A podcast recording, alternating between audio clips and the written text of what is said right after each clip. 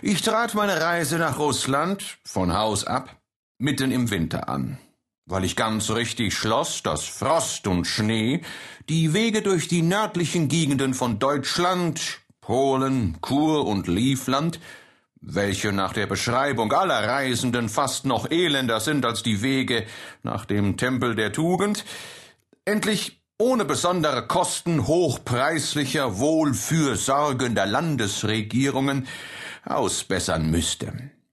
Ich reisete zu Pferde, welches, wenn es sonst nur gut um Gaul und Reiter steht, die bequemste Art zu reisen ist. Denn man riskiert alsdann weder mit irgendeinem höflichen deutschen Postmeister eine Affaire d'honneur zu bekommen, noch von seinem durstigen Postillon vor jede Schenke geschleppt zu werden. Ich war nur leicht bekleidet, welches ich ziemlich übel empfand, je weiter ich gegen Nordost hinkam.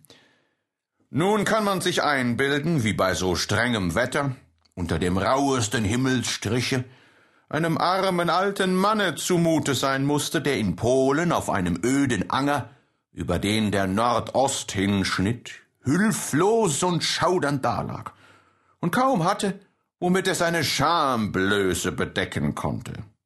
Der arme Teufel dauerte mir von ganzer Seele. Ob mir gleich selbst das Herz im Leibe fror, so warf ich dennoch meinen Reisemantel über ihn her. Plötzlich erscholl eine Stimme vom Himmel, die dieses Liebeswerk ganz ausnehmend herausstrich und mir zurief Hol mich der Teufel, mein Sohn, das soll dir nicht unvergolten bleiben. Ich ließ das gut sein und ritt weiter,